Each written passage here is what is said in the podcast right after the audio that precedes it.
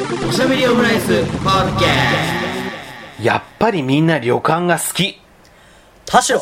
大崎のおおしゃべりオムライス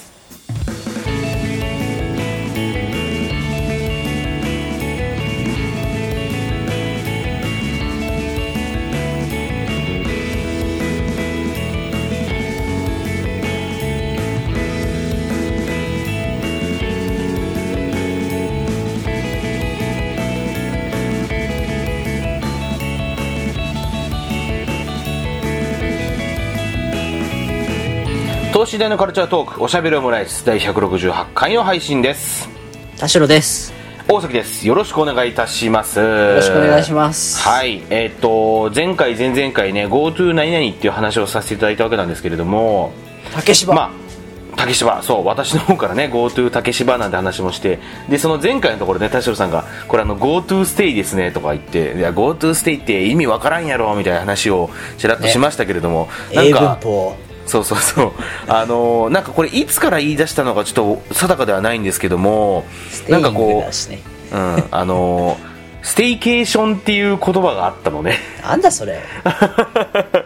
なんかねあのーいよいよよくわかんないなと思ったけど。ワーケーションとかさ。まあワーケーションはちょっとわかるじゃんちょっと。なんとなくね。勘弁してくれよもうもう働きながら休むんじゃねえよ。それは働いてんだよ。そうワークとケーション。まあバケーションとワークだからそのワーケーションというふうにはこうガチッとこう言葉と的にもガチッとはまるところがあるっぽい感じがするけどステイとバケーションでステイケーションってなんかちょっと なんかムズムズする感じを感じますよね。ステイケーション。だって、バケーションの中にはステイの意味もう入ってんだろ。うまあね。そうそうそうそう。うんそうだよね。ワークしたらバケーションじゃねえし。まあねそこは実際ね。うんそうだけど。あとなんかあのリゾートで働くなんかリゾートワークとかなんかそういうおじさんっぽさの方が良かった。ああ確かにな。リゾートワークいいな。結局働くは働くで本域でやってるけど、場所だけ快適でリゾートワークとかって言ってほしかった、うん、でもそれがだからワーケーションってことですからですかそう、らねでも、うん。働きながらどっか滞在するのは毎日やってることだし本当に全部境界線なくなったら みんなうつ病だよそれはって 確かにな。まあだから確かにバケーションは本当休みだけど、まあリゾートはなんか場所ですからね。そうそうそうそうだからリゾートはまあ確かにそっちの方がいいかも今しれない。回の提案はそういうことだよねうん。どっかそういう快適な場所で仕事をせっかくならしてみませんかっていうことだったよね。そうね。そうそうそうそう。まあ、っていう言葉があったりとかっていうのね、せそうね前回から出ましたよね。うん。でもまあ最近なんかほんとちょいちょいなんかその近場で泊まってみましょうみたいなのが、じわじわとこう、うん。広まってる感じはありますからね。ねぜひちょっと、うん。行ってみてはい泊かがでしょうか。まったりないですけど、日帰りで行けて、まあ、うん人がそんなに込み入らないところ出かけられるみたいなところが、意外とまだまだありそうですよね。そうね。だって実際俺が行ったね、その、ま、前も言いましたけど、竹芝なんて、あのー港区だけど、あの感じかっていうのはなかなか、あの、味わえないと思うのでね。うん。なかなかまあちょっと自然があってっていうこと？まあ、自然っていうか、まあ、海沿いで、なおかつ、そのなんか、なんだろうな、東京感がいい意味で全くないなっていう。うん。まあ、客船ターミナルとかがあるのが、その一つ理由になってるかもしれないですけど、ははははうん。それで言うと、あの、大門、あの、大門駅ってあるじゃないはいですか。はいはい。うん。はえーと、山手線の、えーと、浜松町とか。はいはいはい。うん。あそこ東京タワー、私結構東京タワー行くんですけど、うん。東京タワーがある周辺とか、東京タワーなのに東京感なくていいんですよ。ああ、確かに、そうかも。つかもう東京タワー自体があんまり東京感ないもんな、もはやな。そう、なんかもう異物として、結構、なんかセクシーさがあるというか。そうだよね。なんかあの周りなんかこう、木々で囲まれてる感じしますもんね。そうなんだよね。うん。あと、なんか、大門のさ、なんかこうメインのあの、大きい鳥居があって、うん東京タワーの方入っていくし、うんあの辺のあの、プリンスホテルが、昔はやっぱりちょっとこう、最先端のプリンスホテルが、あるある。うん。がなんかちょっとこう、歴史ある感じというか、うん。で今もあったりとか、うん。あとなんかビルがあって、ちょっといすごいでかいビルがあって、東京タワーがあって、鳥居があって、プリンスホテルがあって、あとその先が、あの、住宅地があってっていう、うん。なんか、シンプルなゲーマーが作ったみたいな、なんかこう、うん街のビルの建物のサイズ間違えてんじゃねえのっていうぐらい、ね、こう、マインクラフトみたいな。そうそうそうそう、マインクラフトみたいな、シムシティか、シムシティみたいな感じだったよね。みたいな、この、うん。なんかサイズおかしくねえかって人間に対しての、も、物々のサイズの差が、歩いてると結構、あの、わけわかんないな、このサイズ感って。うで、ドーンってとタワー登ったりすると、なんかその辺は、あの、結構リフレッシュになるっていうか、なんかとそうだよね普段に日常にない風景があって、うんうんうん、うん。面白いなと思ってよく行ったりするんで、確かに、タワーもあそこちょっと高台にあるもんね。そうだね、ちょっと上がってたところ、ちょっと上がったところにタワーがありますもんね。そうそうそうそう。うん。あそこあの、シティサイクルのね、あの、レンタル自転車うん。使って止めれるポートがすぐそばにあるんで、あ、なるほど。じゃあいいですね、それもね。東京田んぼにどっか、うんこの駅からこの駅みたいな感じで回ってみると、うん本当に自分の人間の小ささをね、街を走りながら感じられるので結構最高ですよ。ダセえな、言い方が。人間の小ささをね、やっぱ感じるんですよ。クソありきたりなんだよな、その表現。うん。手垢つき、手垢ベタベタの表現ですけれどもね。あとやっぱ鎌倉行った時にね、人間の小ささをやっぱ感じるんですよね。やかましいな。海があるからお前か。お前、鎌倉い、女と鎌倉行き過ぎなんだよ、お前は。いいじゃん別に。いや、いいけどもさ。友達とも行きますし、あの友達とも行くんですね。家族とも行きますあ、し。家族、なるほどね。うん鎌倉が好きなんだよ。結局、まあまあいいですよね、鎌倉もね、確かに。うん。近場だけど、こう、旅行気分が味わえますからね、あそこもね。そうです、そうです。そういうことです。なるほどね。あと、まあ言っても、だからその大門浜松町エリアから7、8分歩けば竹芝ですからね。ああ、そっかそっか。やっそうそうそうそうぱそのエリアですよね。うんそのエリアですからね。あの、それこそ先週だから竹芝行った時も、大門駅からこう上がってきたんだけど、なんか大門上がったら、あの、文化放送がすぐじゃないですか、大門駅って。そうそう、あの、ああるんだけど、その1階のホワイエみたいなところで、なんかよく知らないアイドルみたいな人がライブをやっていて、うん。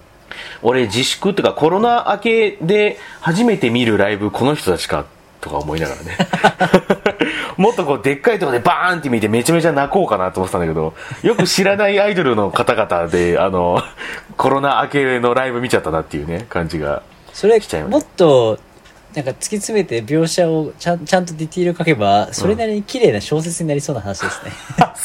そんなことはねコロナ系で初めて見たライブ、うんこの知らないアイドルだったって話。うんいい話っぽいですけどね。ならねえだろ 全然ならないよそんなの、うん本人、本人たち次第ですけど。そうね、本人たち次第ですけれどもね。そう。あとごめんなさい、前回ちょっとアジュール竹芝の話してた時、一見、一点だけちょっと言い忘れてたかなっていう点があって、あの、大浴場、あの、タオル使い放題ですんでね。これでかいですよ。部屋から持っていかなくていいし、いやもう大丈夫ですびしょびしょのタオル使わなくて、毎回もう手ぶらで行って、そこでもう新品のタオルを使えるっていうのがこれ非常にこうでかいなっていうのがあったあったりするんでね。アジュール町の人は今この場にいないんで。あ、いないですかわかりま大した。丈夫です。はい。ぜひね、行ってほしいなと思うわけですけれども、さあさあ、今回、何を話していこうかなっていう話ではあるんですが、はいちょっと前に、まあこれ収録が8月15日土曜日なんですけれども、いちょっと前にツイッターで、まあ話題になった一つツイートがありましたということでね、はいあのーまあざあの、ちょっとあんまりあの内容には触れたくないので、ふわふわっとお話しますけれども、あの旅館の飯多すぎで大炎上っていうことでね、うん。あーありました。どうですか、田代さん？やめてよ、そんな振り方。ちょっと転嫁しようかなと思って、責任を。いや、あなんの人、あのか人、みたいにね。うん。はあれですよ。その、い。やっぱ人に好かれる人と嫌われる人って同じこと言っても違うなっていう話が一つと、ほう。えーそれに尽きることが一個と、うん。人に好かれるにはちゃんと理由があるじゃないしじゃないですか、うん人に嫌われるにはちゃんと理由がある理由があるじゃないです。か、うん。だから別にそこだけ切り取って好き好かれる嫌われるじゃないんだなってことがまあ一つでこ一旦これで終了でいいですか？おーふわ、ふわふわ、俺以上にふわふわでしたね。韓国の茶碗蒸しぐらいふわふわですけどもね。ちょっと全然わかんないです、うん。まあ、うん、まあ、いろいろね、思うところは、ああるよ。うん。うん。まあ、あの、我々は別に炎上は、あの、なんで、人を喜ばすものでしか炎上ししてはいけないという思ってますけどね。はい。そうね。だからその、炎上、なんだろうな、炎上マーケティング的なものって、なんかもう、うーん、まあ良くない、良くないなというか。これ、これ一個、お笑いに使ったところは僕は問題だと思ってて、うん炎上、炎上について話します？あ、あ、炎上ですよ。はいあの、ウーマンラッシュアワーとか、はいえーっと、ノンスタイル井上、うん。えー、だあれですよ。本人たちの好き嫌いとかではなくて、うんえーエンあと、えー、南海キャンディーズ山ちゃんとかはいはい。が、えーいや、こういうこと言うともうネットで炎上しちゃうんですよ、の、あえー面白いことイコール、やめてやめてって、それいじりいじられ、うんこいつやべえ、イコール、その、うんえー尺度として炎上に値するぐらいやべえ。あ。うん。で物事がやばい様を、うん。えー規模で例える例えるとネットで炎上しちゃうぐらいひうんどい、やばい、うんっていうお笑いに使ったところがああ。だから例えば大崎さんの面白さ、いつ喋っても、うん。あいつが喋るとネットで炎上しちゃうぐらい面白いんですよとか、うん。逆に滑っちゃってるんですよ、うん。を例えを炎上にしちゃったが、うん。でそんなに炎上してないじゃん実際。うん。面白かったら、うん。あとや山ちゃんの炎上って別に自分から火くべに行ってる炎上だからだからそうね。あの、なんか、ヒヤヒヤしないし、うん逆にこう、自分がくべに行ってない炎上に関しては、うんヒヤヒヤするし、でも、うん炎上の本来の言葉ってそうじゃないですか。確かに。その本人がくべてるかどうかは、によって、それが、あえて言いますけど、マーケティングされてるかどうかは別じゃないですか。うん。じ、事故か、設計されたマーケティングか、はいはいはいはい。会社持ち帰ってちゃんと報告できんのかって話で。い そうな。うんや、よ、これよかったっすよ、うまくハマりましたよって言ってやってるんならいいですけど、そうじゃなさそうだからみんな気分が悪いっちゅう話じゃないですか。そうだね。うん。で、延長マーケティングって五感の悪さも多分そこだと思うんですよ。その、うんえー、まあ、まあいいや、もう全部話したんで。うん。だから、自分はその面白に炎上って言葉を使ったところから間違いだったなと思ってその、ね。そのテレビで見たりとか、まあ、うんそれこそツイッターで、いやもうこれもう本当炎上しちゃうからやめて、みたいなやりとりは、なんか、あんま良くない風潮だし、面白くないなと思ってたんですよ。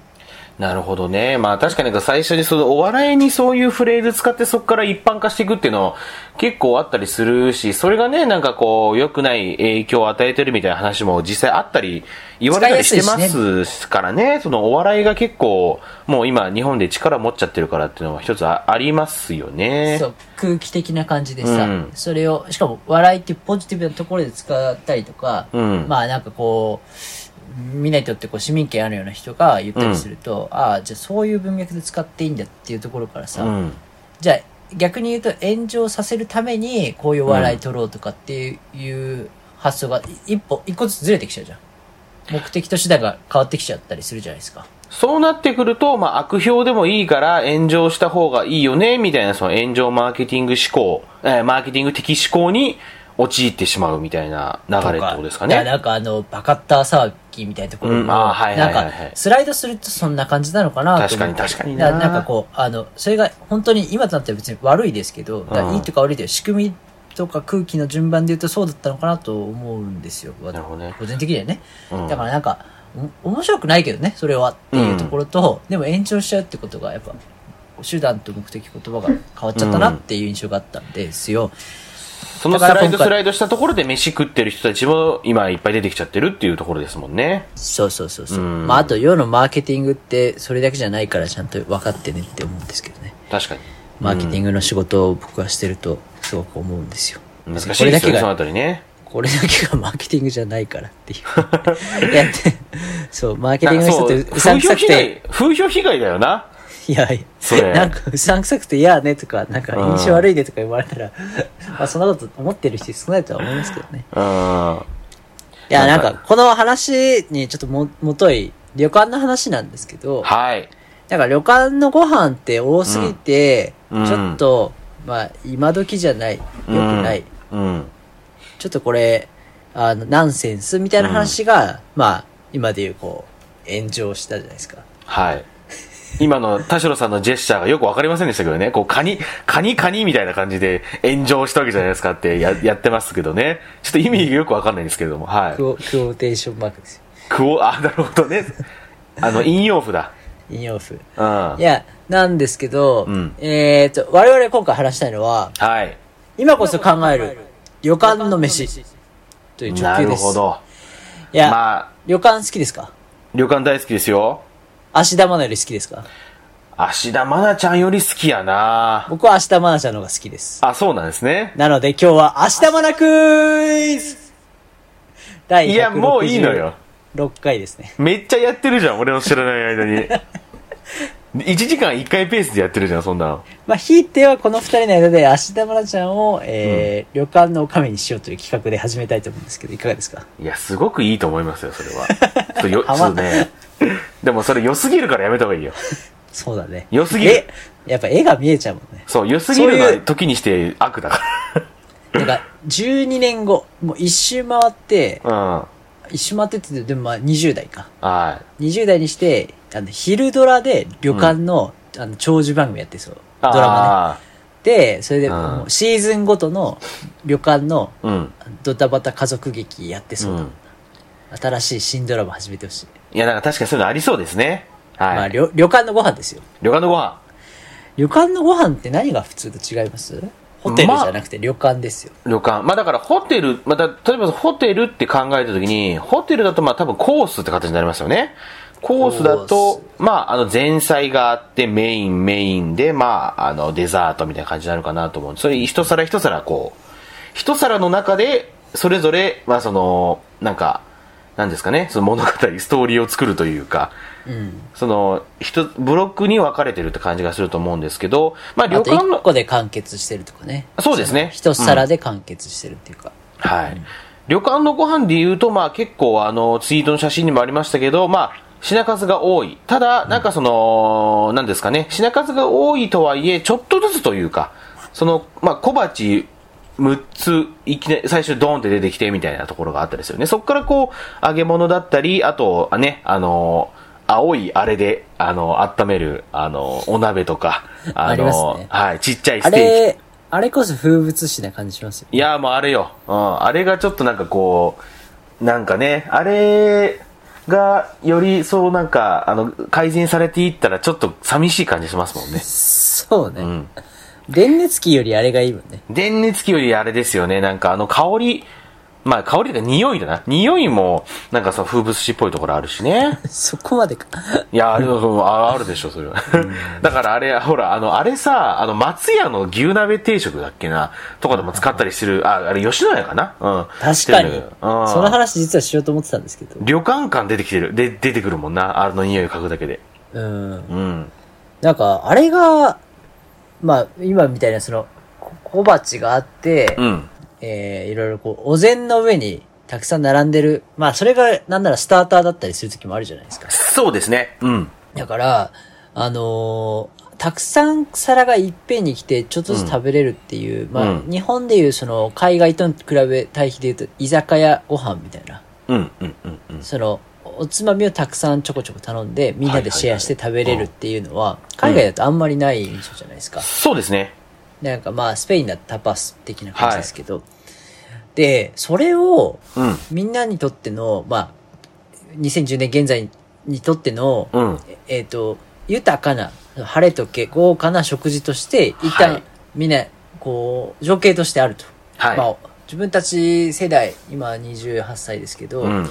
えーだと、ちょっと薄めかなとは思いますけど、うん一応、こう、温泉、なんていうか、温泉宿、はい温泉地が栄えてた、うん。日本で旅行に行くというと温泉が多いとか、うん。で、旅館に泊まって、うんえーみんなで日頃料理を作ってたお母さんとかもみんなで、えー豪華な食事をたくさんうん。とって楽しむみたいなのがはい一つの、こう、休暇だったわけじゃないですか。うん。うん。で、そっから、その体験があるから、うん。あの、松屋のうん。牛鍋膳で、はい。えー、あそこのカウンターで、うん。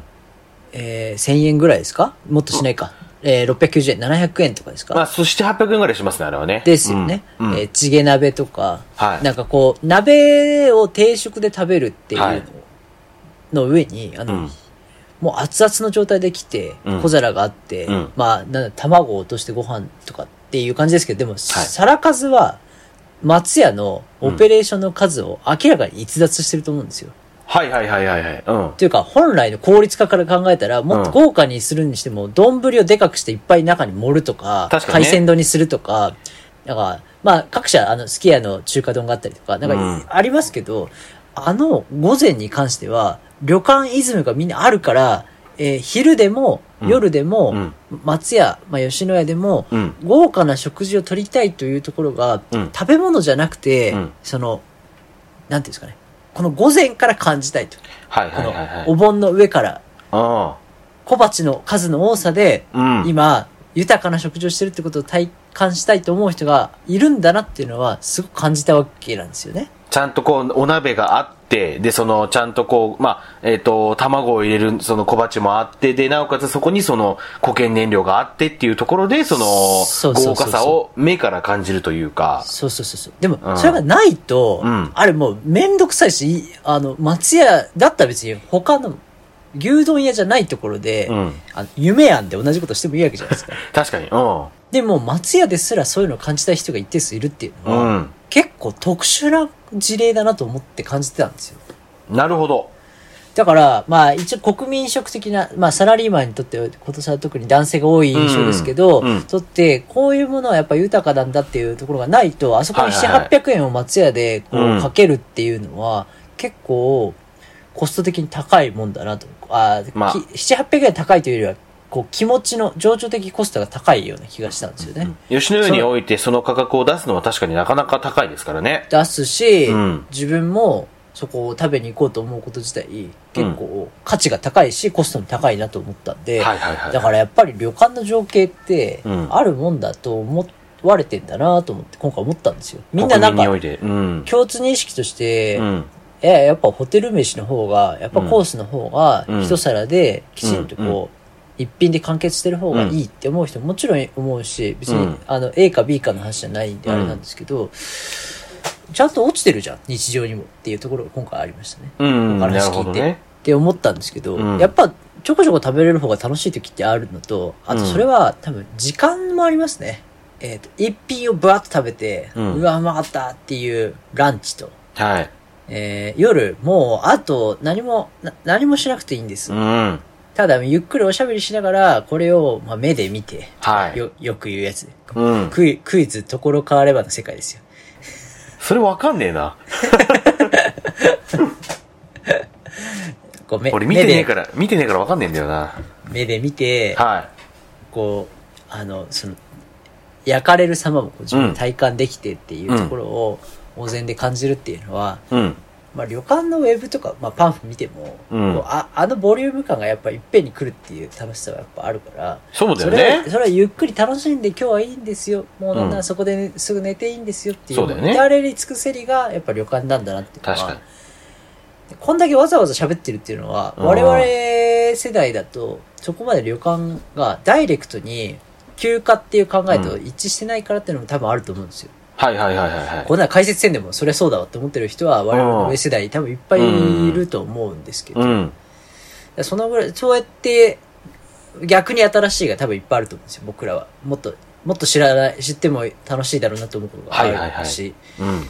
だから、あいや、え、もうこう、部屋で食べていいんすか？とかっていうの多分あると思うし。はいはいはい。そうだよね。え、え、あこれ、えっ、と、どこ戻しに行きます？あ、来てくださるんですね。とかうん。あと、風呂入った後、デザートに、えっ、と、お風呂の出たところにアイスもあるんですか？みたいな。ちょっといいとこだと。だねキャアイスキャンディー。アイスキャンディーがね、ありますよね。とかね。なんか、か結構そういう、あの、初めてスポットが旅館多かったりするけど、うんうん全部整然としちゃうのも、うん。ちょっと面白くないじゃないですか。確かに。えー普段の日常で何時に夕飯食べて洗ってっていうライフスタイルじゃなくて、結構その辺がこう入り乱れて全部至れり尽くせり休んでいいっていうところ、うん。まあそれが楽しさなんでもうちょっと今回のテーマとしては、うん。えー旅館にありがちな食体験をうん。日常にどんどん落としておこうと思うんですけど、あなるほど。うですか？だから松屋吉野家さんに、はい。こう習うじゃないですけど。うん。だまさにそれがワーケーションだと思うんですけどはいはい。働く日常にも、うん。こう、やっぱ、旅館的な休暇体験があったらいいんじゃないかと思うんですけど。まあそうすることによってこう日常も、なんていうんですかね、より、まあ晴れと毛がミックスされてみたいなところですそう、よね。非現実がこうやってくる感じというか。うん、確かに今の現状、まあ、幻想の世界で、まあ、晴れをなかなかこう、晴れですっていうのが得られる状況ではない中でっていうのを考えると、まあ、毛の中に晴れを入れていくっていうところですね。ステーキエーションも多分同じような感じなんでしょうけど。言葉に振り回されすぎだよ。本当だよね。うん。まあでもそういうことですよね。うん、はい結局。うん。でやっぱ出始めに、おしゃべりオムライスじゃないですか。うん。我々お、おしゃべりオムライスでやってるんで、うん例えばオムライスをですね、うん。オムライスの新しいビジネスチャンスの話前ありましたけど、はい。オムライス旅館っぽくしたらどうなりますかね？オムライスを旅館っぽくしたら、そうだなだから、あのーでもこれ、朝食バイキングの世界になってくるな。あの、目の前でオムレツ焼いてくれてるみたいなことだから、ああ、でもそれ結構しずる感ありますけどね。そうそうそう、そうなってきちゃうよな。だから、時えー間の経過も楽しむんで、うん、ここれは、例えばですよ、うん、この、もうどこどこの旅館に行った、うん行ってると体感できるような、その、うんオムライス定食というか、オムライスディナーがあった時に、うん。もう、現地で育てた、まあ有名な地鶏があって、はいはいはい。地鶏のチキンステーキうん。がやあーあるんですよ。うん。で、あと、あの、取れたてのうん。トマトを、うん。もうフレッシュトマトでまずミニトマトが出てきて、うん。あとそのトマトジュレのスープがあって、はいはいはい。で、それが前菜ですよ。うん。で、あ、その後、こう、自撮りの説明を聞いて、うんえーチキンステーキ今焼いてますから、はいこう焼いてて、うんえージュレの、こう、スープ、本当に一口飲んで、うん。で、ミニトマトを食べて、ああ、うん美味しいです。で、なんとこれをケチャップにもしました。うんで、ケチャップがこう出てくるんですよ。うん。瓶で。瓶。はいはいはい。瓶に入ったケチャップが。っうん。ていう、こう、素材訴求がこう、順番に出てくる。なるほど。で、えー炊きたてのご飯があります。で、うちで採れた玉ねぎとうんピーマンがあるんです。うん。これ、えーあの、無限ピーマンみたいな感じですね。はいはいはいごま油でこううん細かく刻んで、うんちょっとご飯に乗せても合うんですけど、うんまずは、えーここで冷たいビールか日本酒か、えー食前酒、梅酒ああります。はいはいはい。で、えー選んでください。うんで、ピーマンと、えーチキンステーキとうん。うん。トマトをおかずにして、うん。ちょっとこうつまめるわけですよ。はいはいはいはい。そこで、えーその自撮りで採れた卵があります。はで、えーこ、ここの、えーうん水を使って、うんまあ、こう近くでと取れたお米があるんで、うん炊きたてのオフィスに入ったご飯食べれます。もうその時点で定食は完成です。うんチキンステーキとトマトと、うんえーあと新鮮な生卵と、うんピーマンと玉ねぎの、えーこう、おかずがあって。はいはいはい。で、えー半分残しておいてくださいって言われて、はいはいはいあ。ありがちなやつね。うん。で、そこの段階でちょっと小休止あるんですけど、うんうんえーそこに、まあ、鉄板がある。うん。まあ、もしくは、一旦全部下げられる。うん。旅館的な、こう、一旦小休止があって、うん。で、そこで飲み物変えたりとかして、うんあなんだろうな、ちょっとワクワクしながらパンフレットとか見てて、その、その後、こう、我々は知らないですからね、そのお客さんが知らなくて、はいや、でもここの鶏、卵、確かに、鶏も食べれて、卵も食べれて、いや、うまかったなーって、うんでもあの、ケチャップをちょっとソースに、そのチキンにかけたりとかしてもうまかったしな。いや、でもこのラインナップもしや。もしや。はいはいはい。で、ほんと、7、8分後ぐらいに、うんあの、ちっちゃな、すごい完成度の高いオムライス出てきたら上がりません？そうね。うん。ずーっと、もうもう、もしやって思いながら、変な前振り。いや、親子丼か？いや、ありがちだろ。はいはいはい。みたいなところからオムライスになってるっていう。うん。これ前も話した気しますけど、ん完成した食べ物をバラバラにして魅力を伝えるっていう。いや、ほん、あの、この間のオムライスのビジネスチャンス会と同じようなことですよ、これ。いや、でも前は巻くっていうところだったんで。でもこれなるほどねは旅館的なうんセセットリストが大事っていうところです。はいはいはいはいはい。なるほどね。確かそれをにそれは。コースとして完成させたなんかマリアージュじゃなくて、うん。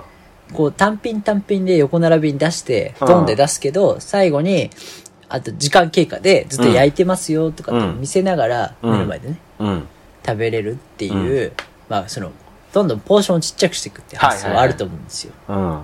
尾崎さんなんかこれを旅館で食べたいってなります？なんかそれで言うと、なんか同じようなところ、ものって何があるかなと思った時に、あの、チャーハンを思い浮かべましたね。いや、だから、チャーハン、私が、ちょっと、あの、渡部プレゼンっぽく、旅旅館飯に仕立て上げようと思ったんですけど、うんチャーハンだと、オムライスと同じになっちゃいました。そうそうそう。同じようなとこになってくるなっていうふうに思っちゃったけど、なんかその、ちょっとまたこれ、あの、このラジオで何回も話してるようなことと、もう重複、重複してきてしまうんですけれども、はい。あの、インド解析みたいなね。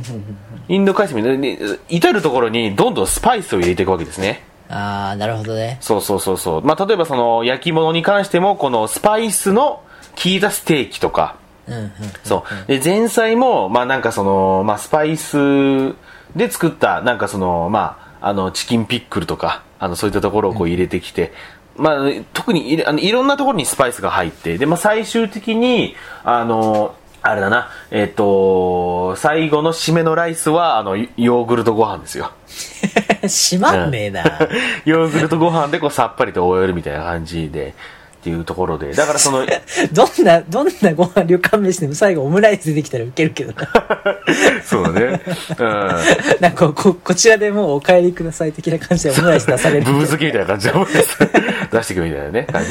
まあだからその、もういら至るところにこうスパイスを使ったそのお料理、そのまあ和食はメイン、あのーベースでありながらもスパイスを使ってこう、若干フュージョン感を出すような料理を食べて、で多分そのスパイスをこうすっごい摂取したことによってめちゃめちゃこう発汗作用みたいなのがあると思うんですね。確かに。そういう中でまた、あのーえー大浴場とかサウナに行って、もう、って言ったら多分めちゃめちゃ決まりまくると思うんですよね。それ、うん。やっぱビジネスチャンスだと思うんですよ。ほえ、もう、題して。ある、まあそのうんえーおお温泉地はい。をもう再生開発みたいなのがあった時に、はいはいはい。ま、街全部じゃなくてもいいと思うんですけうんど、一つをインド旅館にしたらどう思いますいやー、ちょ博打だよね。いやいや、でも、うん。他はもう和食割烹旅館ですよ、そりゃ。オールディーズな。うん。え、もうそれもいいんですけどうん、一つ、もうインド旅館。うん。でもそれはインドカレーを出すわけじゃないです。今、大崎さんが言ったような、うん。インドの香りがどっかにこう、常に散りばめられてたマッサージとかもインド式だし、はいはいはいはい。温泉の楽しみ方も、こう、日本のスタイルは踏襲しつつも、インドのエッセンスが入ってると。はいはいはい。でそういうスパイス好きとか、うんエスニック好きとかのうん。ところに入る、だフュージョン感を意識したようなうんインド旅館があるっていうのは、ホテルじゃないっていうところが結構いいなと。でも結構なんかこの博打というか、大きいところの名前借りないとちょっと怖いよね。ああ、そそうか。うんなんか、ラブホっぽいもんね。そうそうそう。ラブホ感がちょっと出てきてしまうっていうのはあったりしつつも、うん、まあ、あとやっぱりそのカレーは結局出したいよね。あのーコースの中では。多分それ出さないと、ちょっとこう訴求、訴求力が弱くなっちゃうと思うんだよ。ランチは出します。いや、ディナーでも一つ入れた方がいいな、カレーは。あと、ランチで出すのは、もう、あの、カレーそばしか出せません。いや、でもカレーそばいいな。そのガチのインドカレーを使ったカレーそばってことでしょ？そう。もう、攻め攻め。あの、一品しかないです。一品？その日のカレーのそば。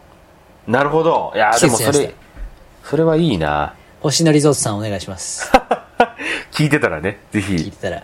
うん。リえーサイバーエージェントさんには頼みません。なんでサイバーエージェント出てきたんだよ、そこで。とばっちりじゃねえか、サイバーエージェント。何も悪いことしてないでしょ、別に、これ今回の、これにおいては。あーなんかでもそういうコンセプト旅館みたいのって、いいですよね。なんかコンセプト走りになっちゃうと、うんえ旅館を潰しかねないから、はいはいはい。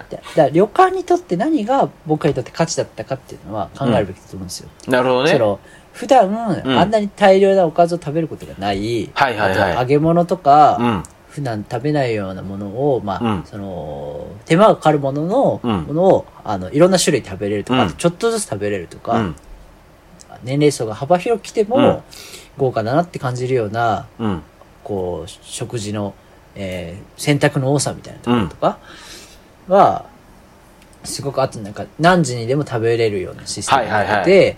えーまあ、部屋でも食堂でも食べれるとか、あとあれですね、旅館の、旅旅館着というか、うんうんうん浴衣を着て、うんゆっくりもう気が気の向くまま食べれるっていうん。のは、でも食を中心にした、なんていうの？体験が、うん楽しみが多いような印象はやっぱあるんですけど、そうね。インド旅館で言うと、旅館、あの、浴衣じゃなくてサムエだろうね、多分。サムエかあなー上下別のセパレートタイプのサムエの方が多分合うかなって感じがしますかも、よね。上なし、あの、下だけかもしれない。いや、男女いるんだよ。いや、もうそ、そこはもうインドだからっていう。よくないよ、そんなパワー、パワープレイだ。あと自分の中のイインドのスタイルがガン、ガンジしか出てこなかったから。いや、ちょっと待ってよ。その結局それでまた炎上マーケティングみたいになっちゃってるから。そうね。いや別にこれは炎上望んでないです。いやいや、ダメですよ、そんなの。つつましくいいと思った人だけは聞いてください。そういやそういうスタンスもあんま良くないから、そんなの。ちゃんとこう広げておかないと、その文句は。うん。確かにね。ちゃんとね、広げていかなきゃって感じですけどね。服装とかね。うん。まあ移動が全部象とかね。いや、ちょっとその、なんか、しょうもない大喜利みたいになってきたから、もうそれダメですよ。確かうん。でもなんかその、何々旅館っていうの、どん、いろんな国でできるかなってちょっと思ったけど、やっぱ、インドはあるけど、他ちょっとなんかあんま思い、まあ、あとあれか、中華はあるか。に。中華ありそう。まあ、中華食えますよみたいなところはたまにあったりする結構。親和性高いじゃないですか。まあまあそうね、他だとどう、いけるかな？までもあ、スペイン。他は西洋文化になるとホテル寄りになっちゃいそうだまあ、結局そこになると、やっぱ旅館難しいですよねで。あれだ、和室との親和性が高いかどうかだ。ああ、そうか、それはそうだな。インドだったらギリいけるみたいなところあありますもんね。そしたら鍋系のものとかはいけそうだよね。まあ、鍋系はいけ、まあ、鍋系だとな、どっちかというとタイとかそっちの方に行くかもしれないですけどね。韓国とかね。そうね、韓国は、うん。でも韓国、まあ、韓国どっちか、もうちょっとこう、香りがきつい感じするからな。それがどうなるかっていうのは一つありますけどね。まあだからそういう、そういう部屋に行って、うんもうデカ鍋があって、そうのん迫力を見るとか、あ、それ、それは確かなんかテンション上がりそうですね。うん、インド旅まあ館。あるのかな。最初、国、国別がいいのかだけど、一つ切り口として楽しそうですよね。そうこういうあ話、こういう話ってホテル業界を目指す若者はみんなやっぱ居酒屋で話してんのかな そうね、多分そ、そこでふと、喋ってふと思ったけど。うん。こう、いろいろ喋ってきて、その、い今、ググって、インド旅館で出てきて、じもうありましたよ、わははで落とそうかなと思ったんですけど、まだないみたいですね、これは。えー、星野リゾートさん、おしゃべりオムライス、待ってます いや、そんなんだったらもう勝手に進められちゃうよ、星野リゾートの方で。うん。確かそうね。うん。あの、オヨ、インドのオヨってあるじゃないですか、ホテル。ホテルチェーンオヨ、最近伸びてきてる。あそこ、そねそうそうそう。そこはなんかその東京に旅館をオープンをしたらしいですけどね。オヨの旅館、東京でね。っていうのう、は、それ旅館なんですかね？ホテルなんですか？旅館っぽいっすよ。へそのオヨが持ってるそのリソースをもとに旅館をオープンしましたみたいな。あなるほど。じゃあやっぱ、少なからず今の話の流れなんじゃないですか、ね。そうそうな、リブランディングみたいなところあるかもあるところらしいんですけどね。まあだから、うん。でもまだインド旅館もないですから。これもビジネスチャンスですよ。インド旅館。そう。いや、いいこう。うん、立地とか規模とかそこら辺をこう、えー丁寧にやっていかないと。怖いですね泉ありきにします？いや、もちろんそれはそうでしょら東京じゃないってことですね。う。いや、東京、あ、むずいな。でも東京に、インド旅館。でも、でもそうすると多分、インディアンホテルになってしまう気がする。そうそう。でもやっぱ東京の方って、温泉で言うと黒湯が多いじゃないですか。あーあ、だから東京都心じゃなくて温泉があるエリアね。そう、と東京で出る温泉って黒湯が多いから、やっぱ黒湯、どっちかというと黒湯とかの方がインド旅館と親和性高かったりするかな？なんかこう、ちょっとこう、優しめのお湯よりかは黒湯の方がいいから、結局そうなってくると東京かもしれないね。なんかさ、うんその、ちょっと一昔前の SF 映画とうか、ん。ブレードランナーとかうん。じゃないですけど、うん。東京にあるうんインド旅館って、うんもう外国の人が考えた、なんか新しい場所すぎない？あの、レオンがビカビカって光ってるビカビカになってうんあの、ご、ご、あの、ごわ、ごわごてみたいなのが書いてカタカナで書いてあるやつな。うん。舞妓さんがすごい、すごいシティな感じでネオンのところにいるみたいなね。そうそうそう。ああいうの海外の人のイメージ。そうね。うん。舞妓さんが、あのーえっと、あれだな、えっと、宇多田ヒカルが Can You Keep a Secret の PV で乗ってた乗り物に乗ってるみたいな感じですよね。ありそうですね。うん。まあでも、そ、その世界線にありそうな、いらっしゃい、ここはインド旅館だよ、みたいなことを言う、東京のビル群の中にある、うん。温泉がで、黒湯が出るインド旅館。ちょっとなんか東京すぎるなと思って。そうね。あの、アメリカ人が考える東京スキルって感じがしますね。うんあ TOKYO な感じするわそ。れで言うと軽井沢とかに作ってほしいです。まあ、軽井沢だったらまあまあ、あー、でもどうなんだろうな。なんかちょっとコンサバな感じしませんか？か、あーあー、じゃあ星野リゾートって言ったらよくないのかな。じゃあいや、なんか、もうちょっと、鳴らされてしまってるうんリゾート地に新しい企画があったら、すごく、その、そのエリアにまず行ってみたいと思うなと思ったんですよ。まあ、あとはやっぱりその熱海とかかな。あー、あ、あ熱海ですね。熱海だったら、うん。はい 熱海です。いや、もう熱海にしましょう。決定です。決定しました。はい。えっ、と、じゃあ熱海に、えっ、と、おしゃべりオムライス10周年記念で、熱海にインド旅館がオープンします。でかいなこれはもう決定です。大崎さん、えー、これいくらぐらいかかるんだろう？15億ぐらい用意しておきますいいですか頑張んないとないや、1、2億じゃできないでしょ。だって全然。そうね。うん全然できない。資金と調達ね、頑張んなきゃいけない感じしますけどもね。そうですね。うん頑張りましょう。はい。ちなみにおしゃべりオムライスは2022年7月に10周年を迎えるということがね、あの、先ほどあの、収録前のね、あの、企画会議の時間に明らかになりましたのでね、そこに、そう,、そこに照準を合わせて、インド旅館を熱海にオープンする形になるかなと思いますからね。せめてポップアップやりましょう。旅館で。そう、そうね、うん。色味もちょっとね、インドっぽい感じがしますからね。いやー、勉強しなきゃな勉強しないとなちょっとね、あと、あと2年でどうにかしないとね、いけませんからね。時間ちょっとあるな。頑張りましょうということで、はい、えーそれではまた、お好きな時間に、おしゃべりオムライス。